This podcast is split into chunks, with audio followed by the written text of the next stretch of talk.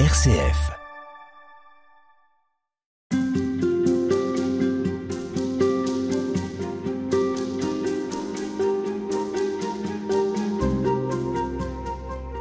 Frère Olivier Cattel, vous avez insisté précédemment sur le fait qu'on n'est pas fait pour vivre au désert. Mhm. Certains le sont, mais enfin bon, la plupart d'entre nous, non. c'est pas un lieu où on s'installe le désert, c'est pas un lieu où on construit, c'est un lieu où on passe, un lieu d'itinérance. Et d'ailleurs, le peuple hébreu a progressé dans le désert et il Mhm. s'est pas installé à un endroit précis. Puisqu'on est à l'école biblique et archéologique, je crois d'ailleurs que des fouilles ont été faites pour savoir si euh, Oui. y avait des traces. Exactement. il y en a non, pas. il y en a pas. Euh, oui, le désert, ce qui est intéressant, c'est que pendant 40 ans, on aurait pu imaginer, je ne sais pas, que Dieu installait, leur faisait construire une ville au milieu du désert. Pas du tout. Ce sont des nomades au désert. Et même, il y a, il y a la tente de la rencontre, donc la tente où- qui est comme un temple où Dieu apparaît, Dieu est présent, et où Moïse va rencontrer Dieu. Mais ça, même ça, c'est une tente. Parce que Dieu n'habite pas, on nous dit, un, un temple, mais un, il, suit son peuple. Et le, le temps éphémère, c'est éphémère. c'est un abri éphémère. Voilà, c'est un abri éphémère. Et en fait, euh, Dieu au désert va faire faire un pèlerinage à son peuple. Et un pèlerinage, on en a sans doute un certain nombre de nos auditeurs l'ont- euh, en ont fait. Un pèlerinage, on bouge. Voilà, on s'assoit pas. euh, voilà, justement, il y a des stations, il y a des étapes. Et Dieu construit pendant 40 ans un parcours à son peuple. Et ce parcours, il y a un but. Et le but, c'est d'entrer en terre promise, de traverser le Jourdain et d'entrer dans la terre que Dieu donne à son peuple, qui est pour nous le royaume de Dieu. Donc Dieu nous fait faire un pèlerinage jusqu'au lieu saint, jusqu'au royaume de Dieu, pour qu'on y entre. Qu'est-ce que c'est le royaume de Dieu? Le royaume de Dieu, alors ça c'est une grande question. le royaume de Dieu, c'est euh, c'est le, le Christ nous dit, nous dit tout le temps le royaume de Dieu est proche. hein. Euh, Jean-Baptiste le disait déjà, le, voilà le Messie approche, le royaume de Dieu est proche.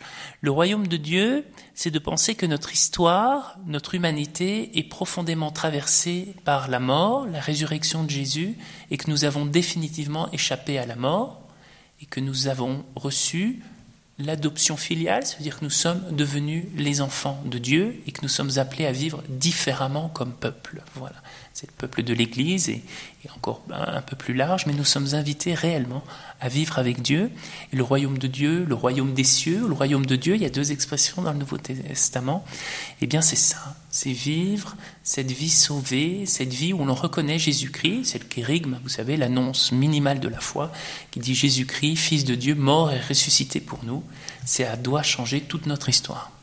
En fait, ce pèlerinage et cette traversée du désert, c'est le chemin de toute une vie, non? Chemin toute une vie. Au-delà de, de la géographie, Exactement. Euh, c'est quelque chose d'intérieur. C'est quelque chose d'intérieur. Notre grand pèlerinage, c'est notre vie. Nous avons des stations dans notre vie. Des fois, euh, on se trompe de chemin, il faut reprendre un autre chemin. Mais le but de notre vie, il n'y a qu'un but dans une vie chrétienne, c'est de voir le visage de Dieu, voir Dieu face à face. Ce qu'on appelle dans la théologie la vision des bienheureux, la vision béatifique. Et c'est le but de toute notre vie chrétienne.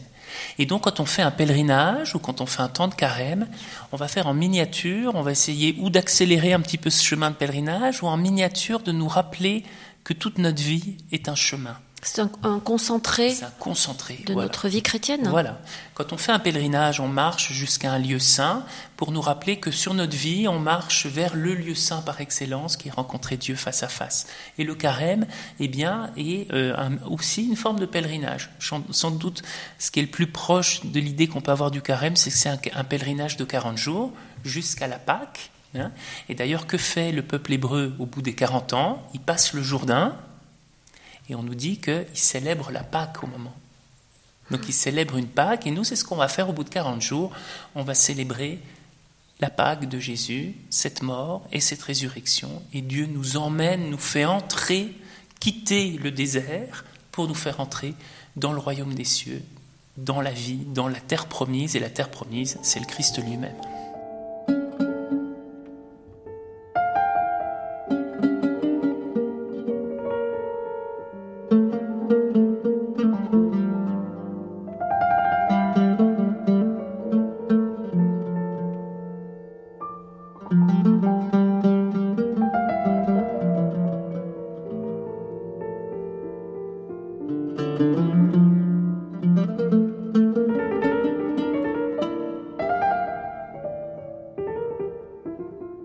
Cette trajectoire, ce pèlerinage, c'est une histoire individuelle ou c'est une histoire communautaire, collective?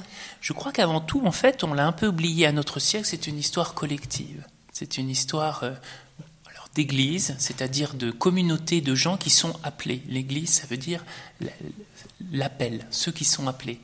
Et donc, euh, on ne se sauve pas tout seul, on a besoin de Dieu, mais on a besoin des autres. Et, dans ce parcours de carême, pourquoi il y a une telle insistance aussi, par exemple, sur l'aumône, sur cette solidarité sociale et eh ben c'est parce que nous nous sauvons les uns les autres. Voilà, euh, nous nous aidons plus. Enfin, c'est Dieu qui nous sauve, mais nous nous aidons à, avoir notre salut ensemble. Ce qu'on essaie de vivre modestement comme religieux. Euh, nous avons choisi particulièrement un mode de vie où notre salut est collectif. C'est-à-dire que voilà, c'est grâce à mes frères euh, que je vais être sauvé. J'ai cette certitude déjà par le Christ, mais, mais sur cette terre, mon pèlerinage se fait avec des frères et, qui vont m'entraîner et que je vais entraîner et on va marcher ensemble jusqu'à la demeure du Père.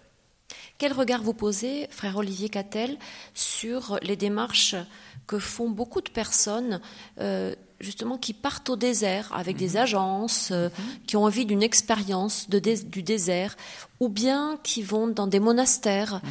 euh, se mettre un peu à l'écart, en retrait, une semaine ou, ou, plus ou un peu moins. Bah, je crois que c'est fondamental dans la, dans la vie chrétienne. Je crois qu'on a des appels. Vous savez, dans l'évangile aussi, on nous dit que de temps en temps, Jésus prend ses disciples à part, il les emmène au désert. Alors là, le désert, c'est pas vraiment le désert, c'est-à-dire c'est un lieu désertique, un lieu à part, loin de la foule, pour, euh, leur expliquer euh, ce qu'il veut dire, pour leur expliquer ce qu'il veut faire. Et donc aller dans un monastère, aller réellement au désert ou plus couramment euh, en France euh, aller dans un, dans un monastère, c'est prendre ce temps, ce temps où je sors de, de peut-être de mon confort de tous les jours, de tout ce qui occupe ma vie de tous les jours, pour, euh, pour essayer justement d'entendre cette parole, cette parole de Dieu. Et ce qui est intéressant, c'est que là aussi, c'est comme le désert, on n'est pas fait pour rester en retraite dans un monastère toute sa vie. On en ressort, mais on en ressort différent. On en ressort transformé. On en ressort plus en communion avec Dieu, j'insiste souvent là-dessus, Dieu, les autres et soi-même.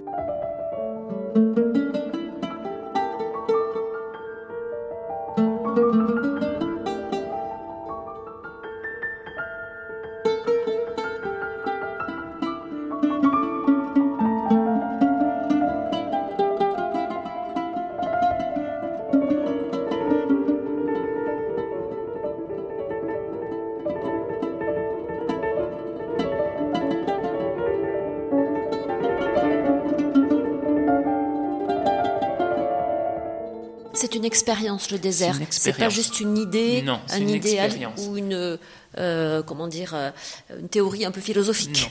C'est une expérience, c'est une expérience, je crois, on l'a bien dit, de traverser vers pour en sortir. On y entre, mais pour on sait qu'on va en sortir. Et c'est pendant cette traversée qu'on va être changé, qu'on va être euh, sans doute renouvelé, converti, mais c'est fait pour en sortir. Et quand les gens viennent en pèlerinage ici, ce qui est très important, c'est de gérer son après-pèlerinage, de gérer son après-désert. C'est-à-dire? Eh bien, c'est-à-dire qu'en fait, on a vécu des moments très particuliers. Souvent, les gens ont vécu des, gens, des, des moments extrêmement forts.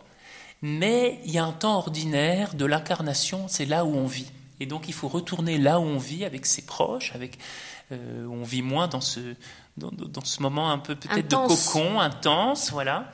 Ce qui est très important dans la vie ordinaire, c'est le temps, c'est le temps ordinaire. Voilà, dans la vie chrétienne, c'est le temps ordinaire. C'est souvent au caté, les enfants, on parle des temps forts. Hein. il y avait à mon époque les temps forts du caté, c'est très bien. Mais ces temps forts, c'est pour qu'on vive mieux le temps ordinaire. Et c'est extrêmement important le temps ordinaire. Donc quand on sort du carême, quand on sort de la période pascale, qu'on est dans le temps ordinaire finalement de nos vies, eh bien, euh, c'est là que, fort de cette traversée, de cette expérience du désert, de conversion, de renouvellement, eh bien, qu'on doit euh, pouvoir vivre notre temps ordinaire, notre vie chrétienne de manière euh, bah, plus, plus vraie, plus intense. Et on progresse. Et on progresse. Il faut l'espérer. bah oui, il faut espérer quand même. D'une année à l'autre. C'est comme une spirale. Hein, petit à petit, on revisite notre vie et puis on, on avance. Le but, c'est toujours avancer, toujours marcher. Et puis le chrétien tombe plein de fois, mais le Christ hein, apprend, lui apprend à se relever plus rapidement. Donc, euh, espérons que, voilà, malgré mes erreurs, euh, j'apprends à me relever plus facilement, peut-être en faire moins, mais aussi à me relever pour, euh, pour continuer cette route avec le Christ et surtout en communauté. Un très grand merci, frère Olivier Cattel, de nous avoir accompagnés dans ces réflexions. Je rappelle que vous êtes religieux, dominicain, vous êtes prêtre aussi, mm.